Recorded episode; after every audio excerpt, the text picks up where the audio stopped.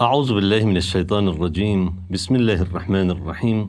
والصلاة والسلام على سيدنا محمد وآله الطيبين الطاهرين en el nombre de Dios, el compasivo, el misericordioso que las bendiciones de Dios sean con el profeta del Islam, Muhammad y los inmaculados imames de su familia en esta séptima sesión acerca de las nuevas cuestiones de la ciencia del Kalam o nuevo Kalam vamos a hablar acerca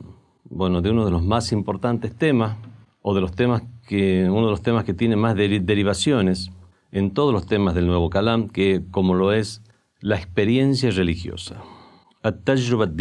o experiencia religiosa es uno de los temas a partir del cual que ha servido para, para fundamentar otras, otros temas como por ejemplo el pluralismo religioso del cual habíamos hablado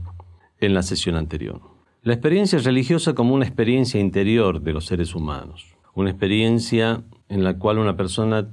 tiene ese contacto con el mundo de lo, de lo oculto, con el mundo metafísico, con el mundo celestial. Las definiciones acerca de experiencias religiosas son diversas, precisamente porque aquellos que tienen experiencias religiosas son de religiones diversas, de confesiones diversas, tienen cosmovisiones diversas, lo cual hace que cada uno tenga su propia, su propia interpretación de aquello que ha vivido, ese develamiento o experiencia, vamos a decir simplemente así, esa experiencia religiosa o espiritual que, que, ha, que ha tenido. Veremos entonces a qué se refiere este término experiencia religiosa, cuáles son los alcances del mismo, cuál es el aval que podría tener en las diferentes religiones, por qué tuvo lugar, cuáles son, las, cuáles son los hechos o factores, cuáles son los factores que motivaron el surgimiento de, de la idea de la experiencia religiosa y qué es lo que ha provocado después. Como cronología de la experiencia religiosa, mencionemos que, así como hemos mencionado para temas anteriores, fue esta, este es un tema que es importado dentro de lo que es el mundo del, del, Islam, puesto que los factores que motivaron el surgimiento de esta temática fueron todos factores eh, y sucesos que tuvieron lugar en la cultura occidental. En la cultura occidental, luego del siglo XVII, en, el cual, de luego de haber ha, habido un auge de racionalismo, se dejó el racionalismo de lado, o por lo menos el, racionalismo estricto,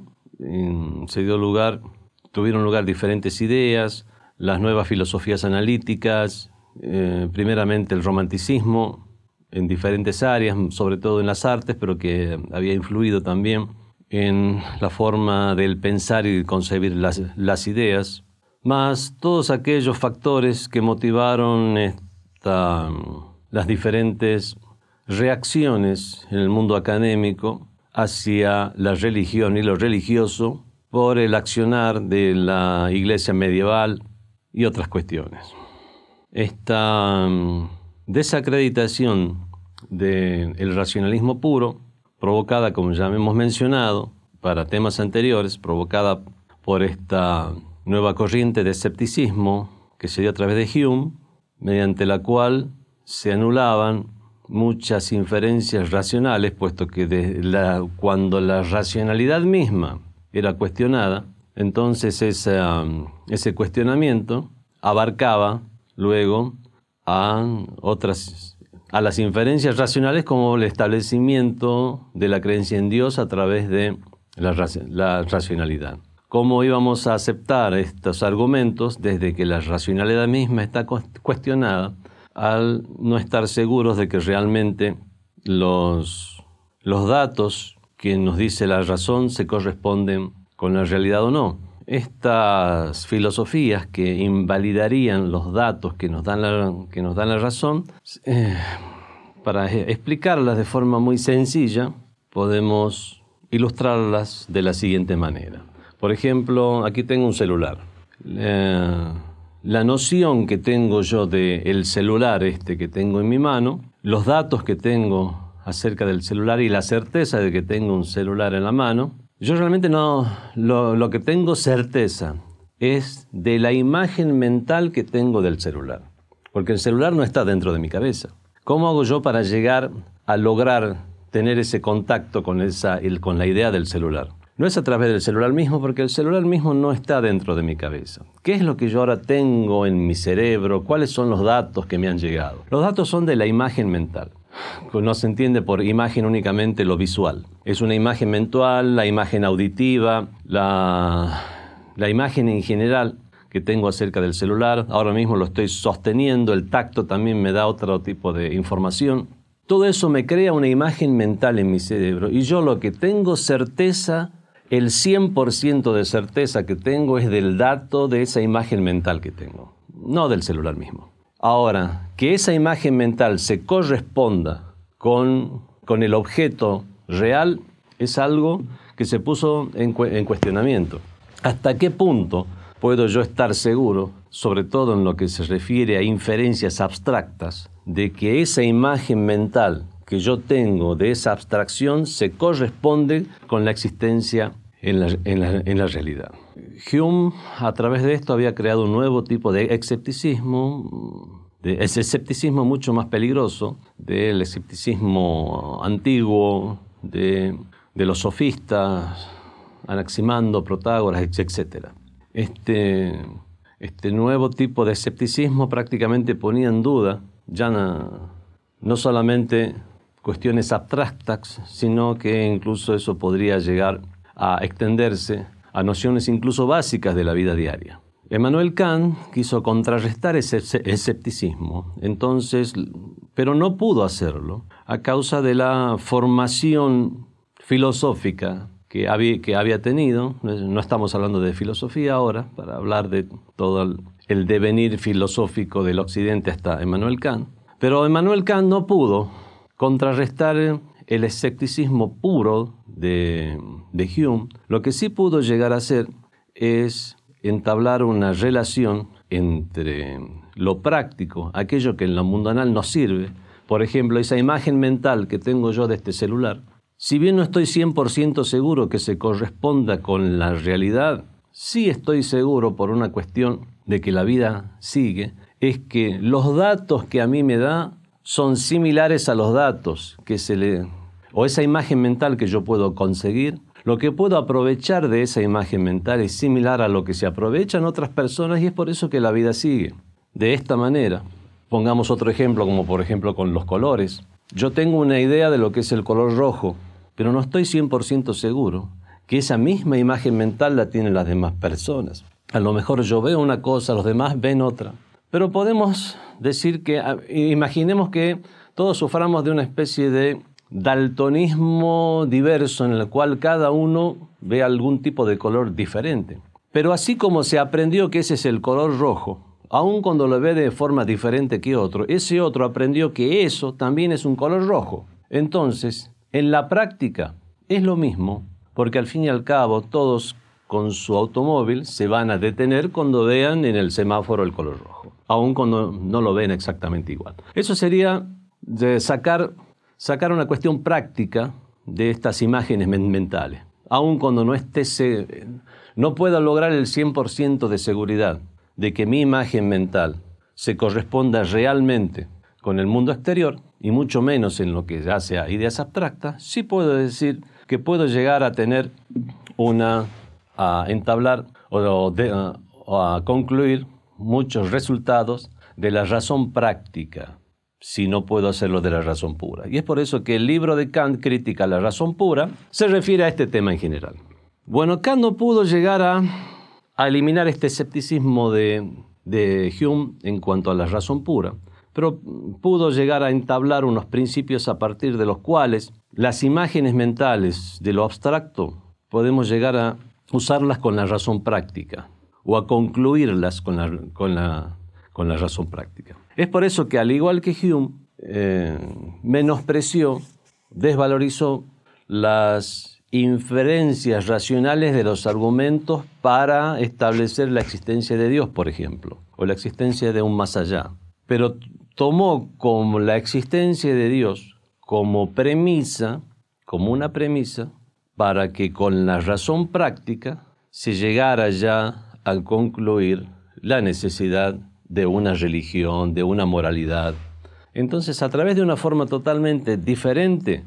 dispone, considera eso como un argumento para la existencia de Dios. Al tomarlo ya como una premisa, vemos que en esto todavía, si bien lo que trató de hacer Kant es eh, tratar de salvar la religiosidad al considerar imposible la argumentación racional pura, tratarla de salvarla de alguna otra forma, obviamente esto está sujeto a críticas, críticas que después se hicieron y razón por la cual de sus ideas quedaron aquellas que ah, daban valor o crédito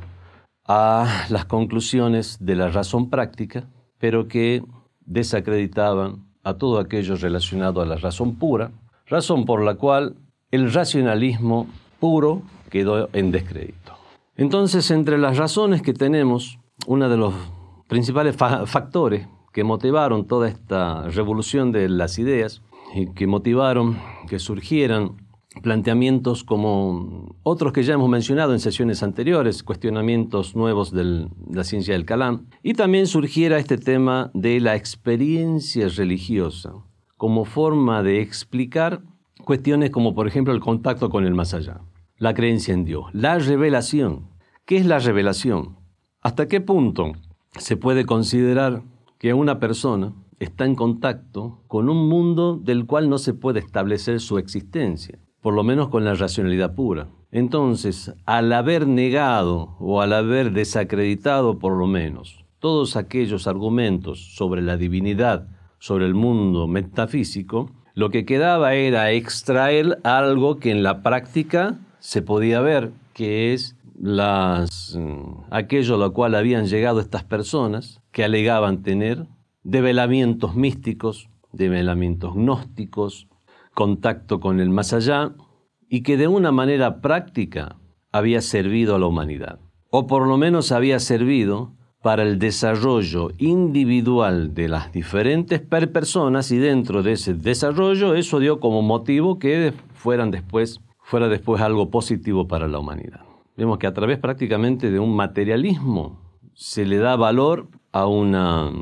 a una experiencia mística, a una experiencia con el mundo de lo espiritual. Entonces lo que hizo Kant fue sacar la religión del, del ámbito de la racionalidad para traerlo de la razón teórica, para traerlo al ámbito de la razón práctica. Y en el ámbito de la razón práctica encontramos cuestiones como la ética y la moral, y entonces a, través de ahí ya jugaba un rol en la sociedad desempeñaba un papel muy importante en las experiencias místicas de las diferentes, de, los grandes, de las numerosas personas que a lo largo de la historia habían invocado tener un contacto con el mundo espiritual. Fue a través de estas ideas, del desarrollo de estas ideas, que surgió la idea de la experiencia religiosa. Estas ideas después fueron delineando doctrinas o incluso estas mismas ideas fueron delineadas por doctrinas a causa del protestantismo en sus diferentes formas, el luteranismo, el calvinismo, el anglicanismo, las diferentes corrientes cristianas protestantes habían adquirido, habían promocionado una serie de, de, de ideas donde al analizar esta filosofía kantiana, la filosofía de Kant, vemos que se influenciaron unas ideas con otras. Así como en el luteranismo, por ejemplo, prácticamente se eliminaron todos los sacramentos de la iglesia cristiana, de la iglesia católica, dejando solamente unos dos, creo, que tiene que ver con el bautismo, salvación o salvación de los hombres. Bueno, en realidad lo que hicieron fue eliminar el factor lícito o ilícito de una religión, y es por eso que la religión se convirtió más que nada en una serie de consejos morales, consejos morales y éticos, a observar para lograr la trascendencia del espíritu. Vemos que esta filosofía de Kant es acorde precisamente a esas ideas, donde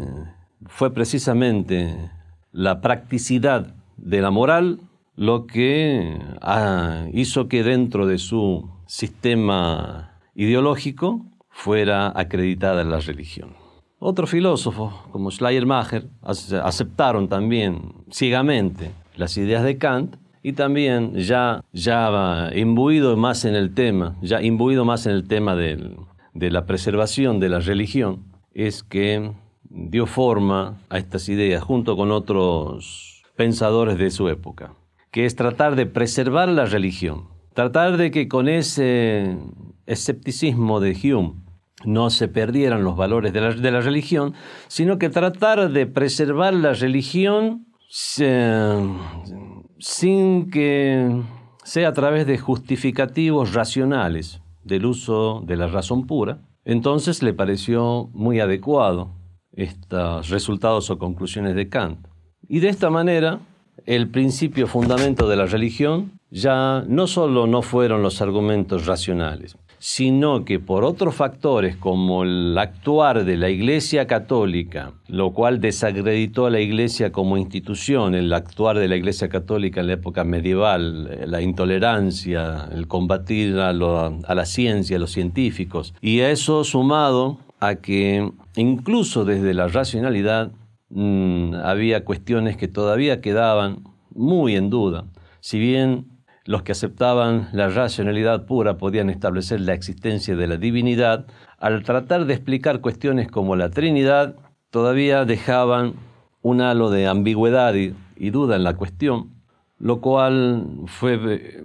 el factor principal para que pensadores como Hume después llegaran a descartar las inferencias racionales para establecer la existencia de Dios, porque si ese Dios trinitario no podía establecerse, entonces directamente dejar de lado la idea de Dios y la idea de la religión en general. Vemos que al estar, si bien eran sabios y personas de cultos, según la cultura y la, y los,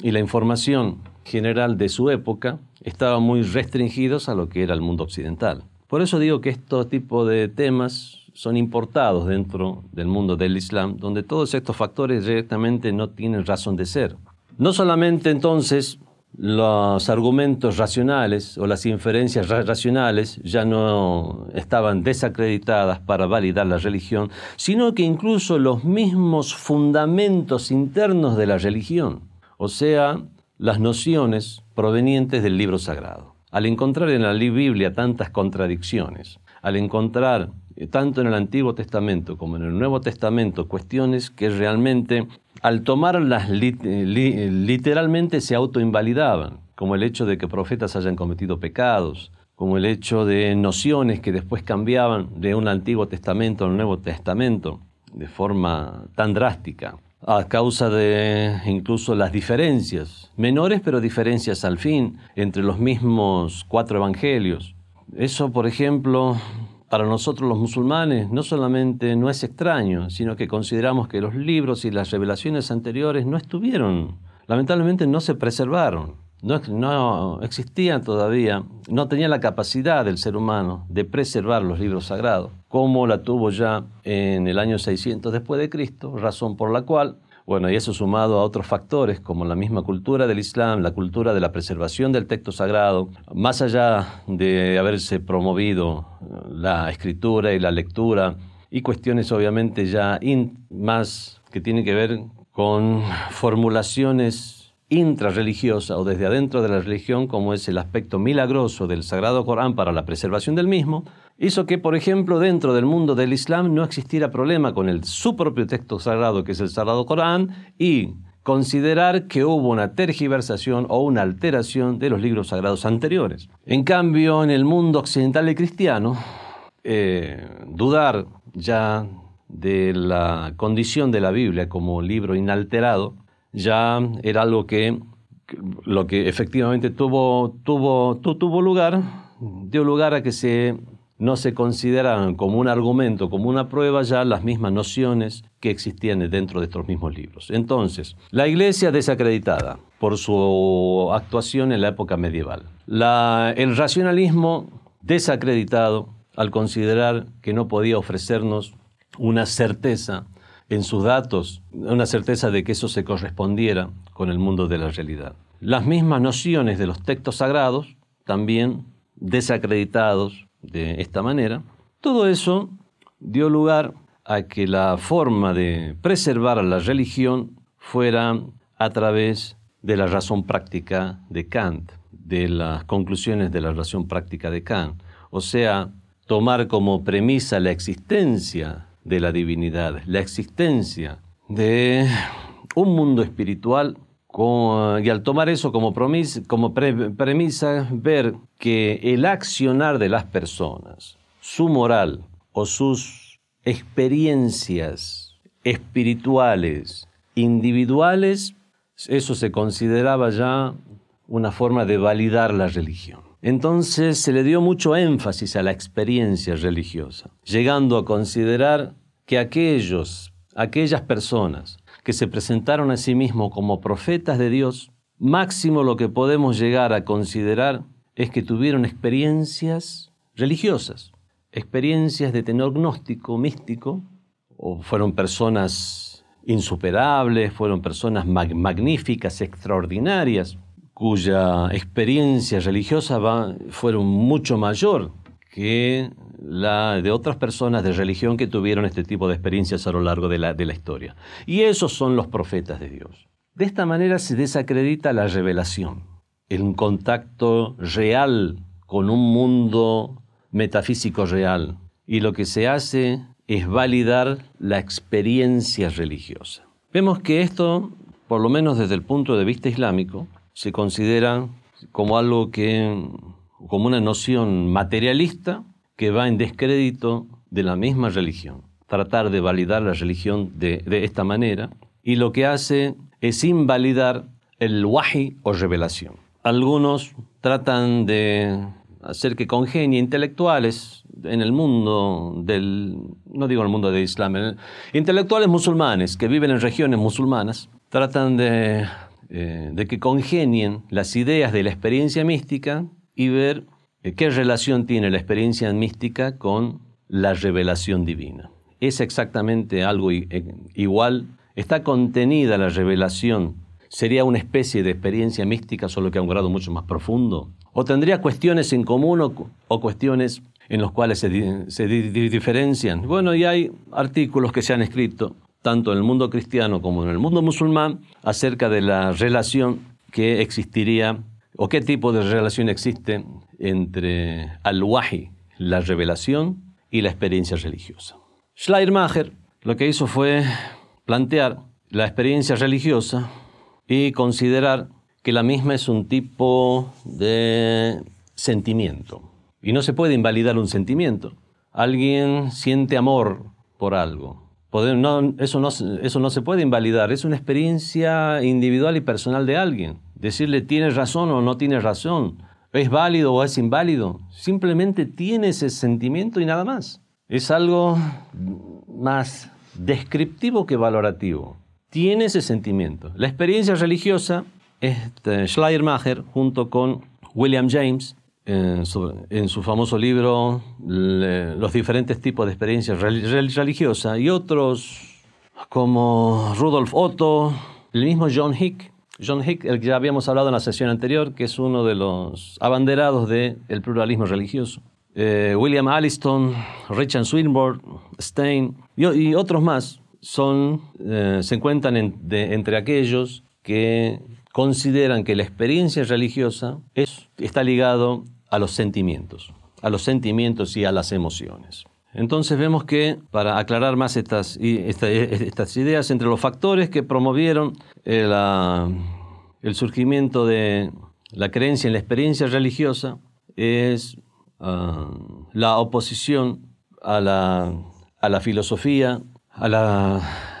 a la a la, filosofía o a las inferencias racionales de la filosofía que establecían, por ejemplo, la creencia en Dios. La promoción de la filosofía crítica de Kant y de esa manera convertir a la religión o trasladar a la religión a un ámbito de moral y ético. Las contradicciones en la, en la Europa medieval entre la ciencia y la fe o el intelecto y la fe. el hecho de expandirse el romanticismo fue precisamente por este romanticismo del cual estaba tan influenciado Schleiermacher que eh, llegó a considerar a las ideas religiosas y a la experiencia religiosa de una persona dentro del ámbito de los sentimientos. Las diferentes críticas al libro sagrado, Antiguo Testamento y Nuevo Testamento,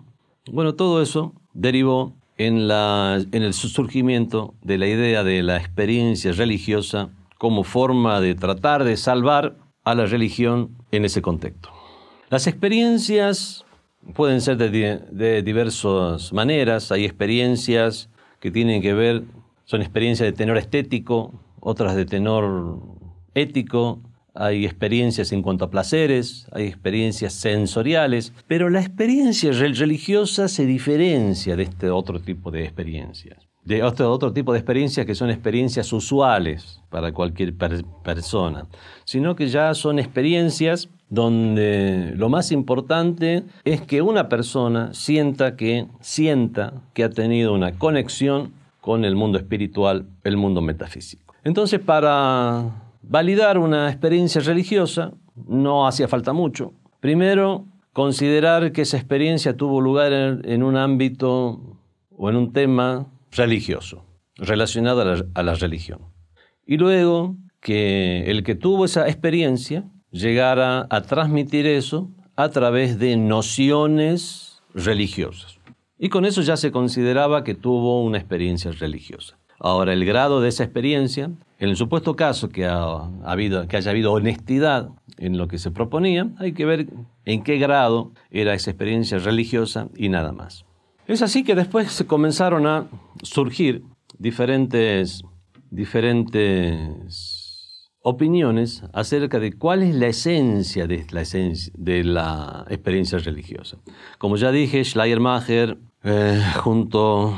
con otros autores, defendieron la postura que la esencia del mismo es, son los sentimientos, y eso está conformado por varios tipos de sentimientos. Está el sentimiento de pertenencia, el sentimiento de dependencia y pertenencia a una entidad metafísica, Dios Todopoderoso. El segundo de los sentimientos es el sentimiento de,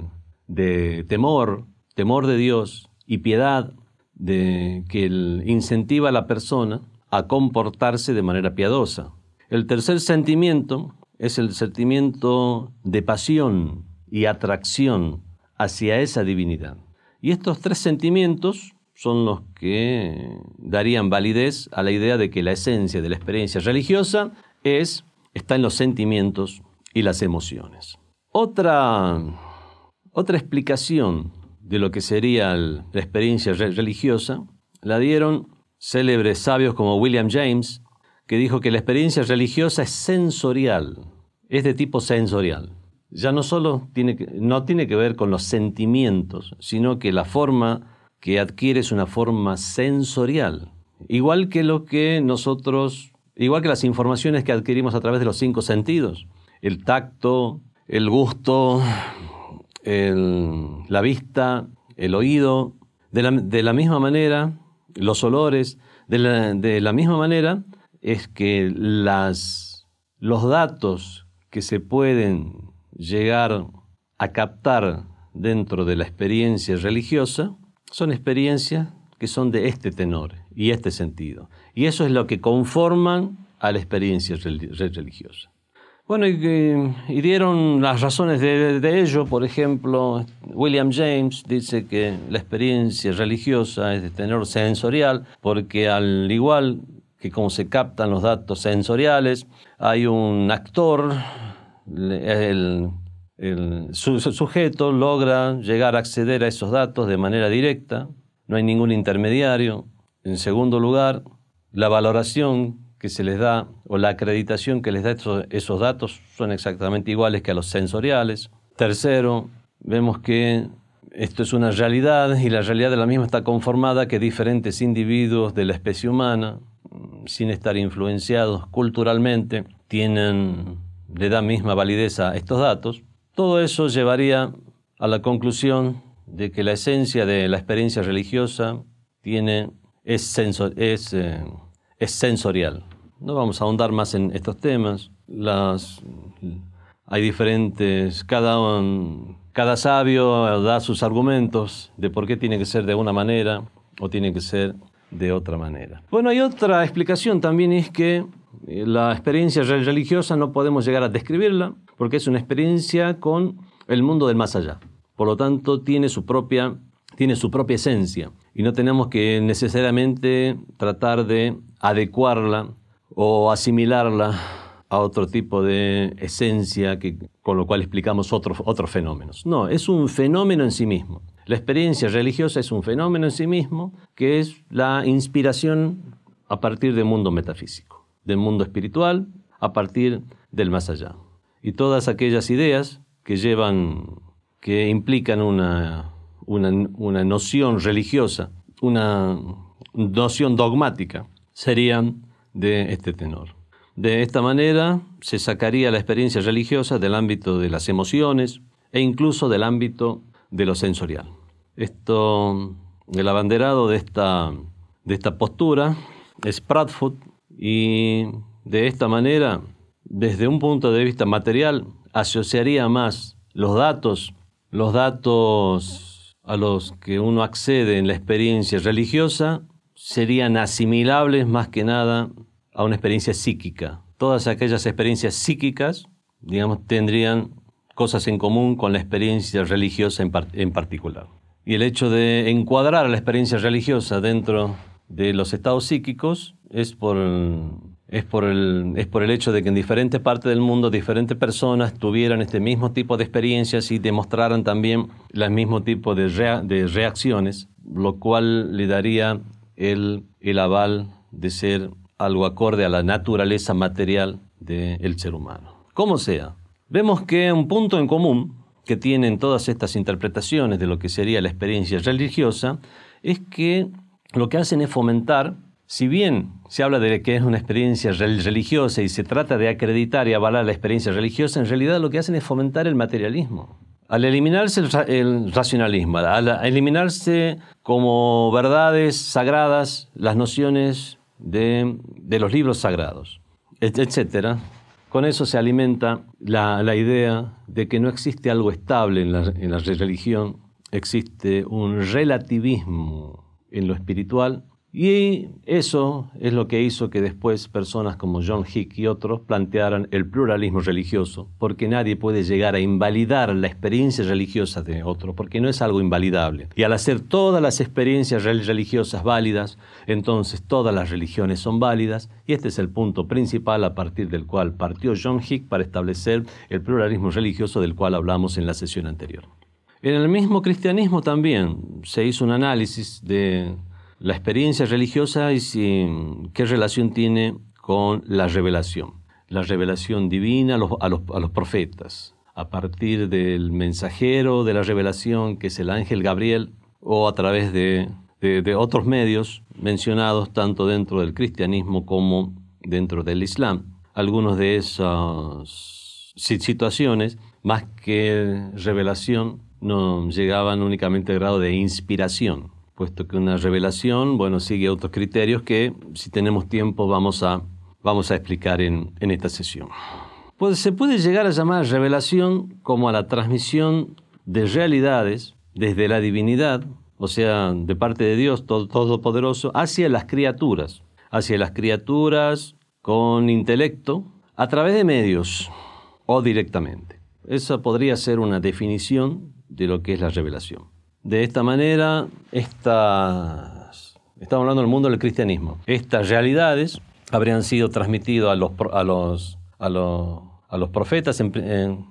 primer lugar y después a, Jesús, hijo de María, y a, y a los apóstoles, donde llegaron a alcanzar su manera más perfecta y completa. Es por eso que el primer concilio vaticano trató este, este tema y explicó que el libro sagrado en la época moderna eh, son esos libros que inspirados por el Espíritu Santo, fueron escritos inspirados por el Espíritu Santo y al estar inspirados por el Espíritu Santo pueden llegar a atribuirse los mismos como escritos por Dios. Y eso es por el hecho de que los evangelios hoy en día, para los musulmanes, el Injil, el evangelio, es la revelación que,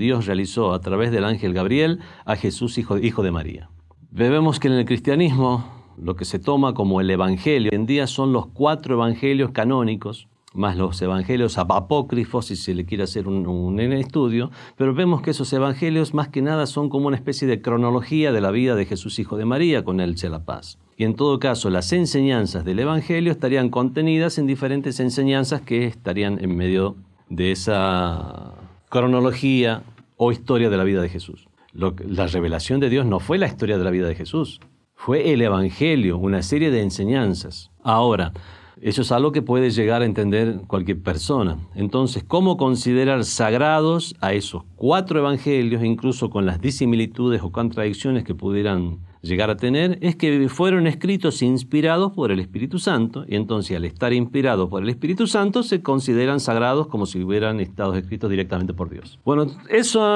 tipo de razonamiento fue lo que después hizo que perdieran credibilidad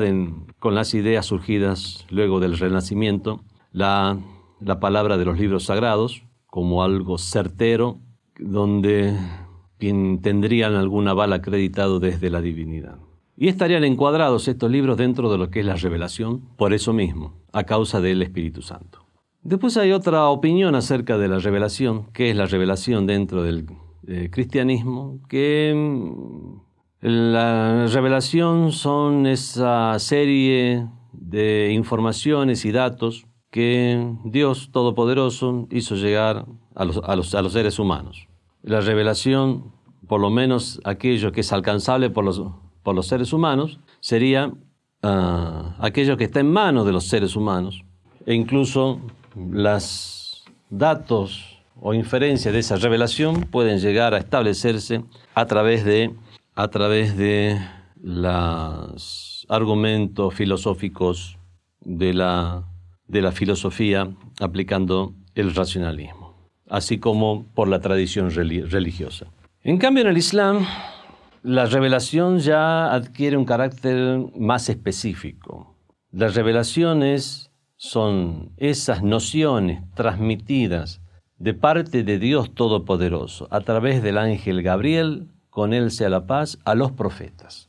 A eso lo circunscribimos como revelación. Hay otros datos que tienen que ver con el establecimiento de un más allá, el establecimiento de la divinidad, que son datos que mm, muchos por inferencias racionales y otros por otro tipo de argumentaciones, pero que no necesariamente conforman la, revelación. Y para eso hay muchas leyes del Sagrado Corán que se refieren a, este tema. Esperamos que tengamos tiempo de, de, mencionarlas. En el idioma árabe, revelación sería el wahi. Bueno, y los diferentes sabios hacen un análisis de qué es lo que significa wahi, cómo fue usada en el, el Sagrado Corán, Wahi en general es hacer entender a otro, inducir una serie de nociones en otro de manera, eh, de manera inmediata y de una manera ah, que no es explicable por los medios físicos. En el Sagrado Corán se usa esta palabra para referirse a incluso al instinto de los, de los animales, como cuando dice Dios inspiró a la abeja, auja, Dios auja y la nahl, aquí lo vamos a traducir como inspiración, no vamos a decir que Dios reveló a la abeja, pero vemos que tiene el, eh, significado de esos instintos establecidos por Dios en los seres vivientes, o como,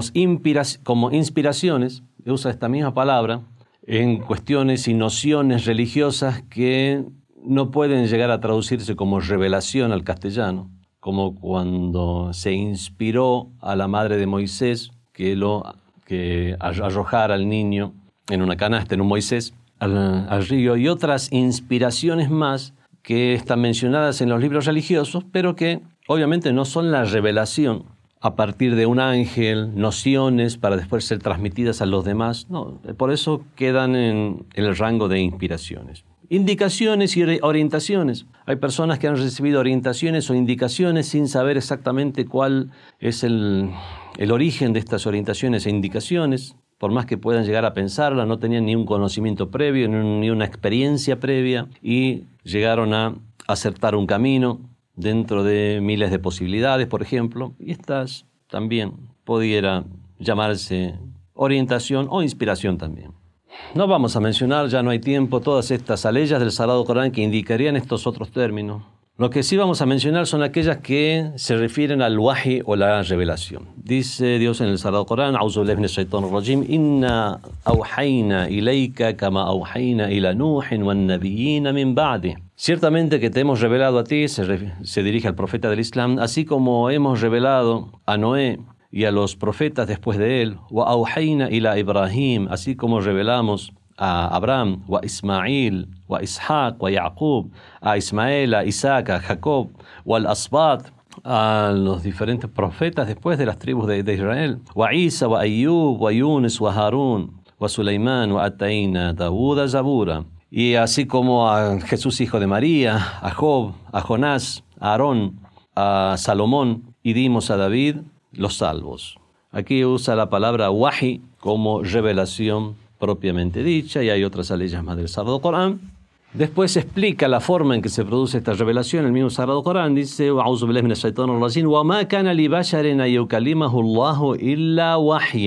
Y Dios no habla a una persona sino a través de wahi, a través del wahi, la revelación. hijab, o por detrás de un velo,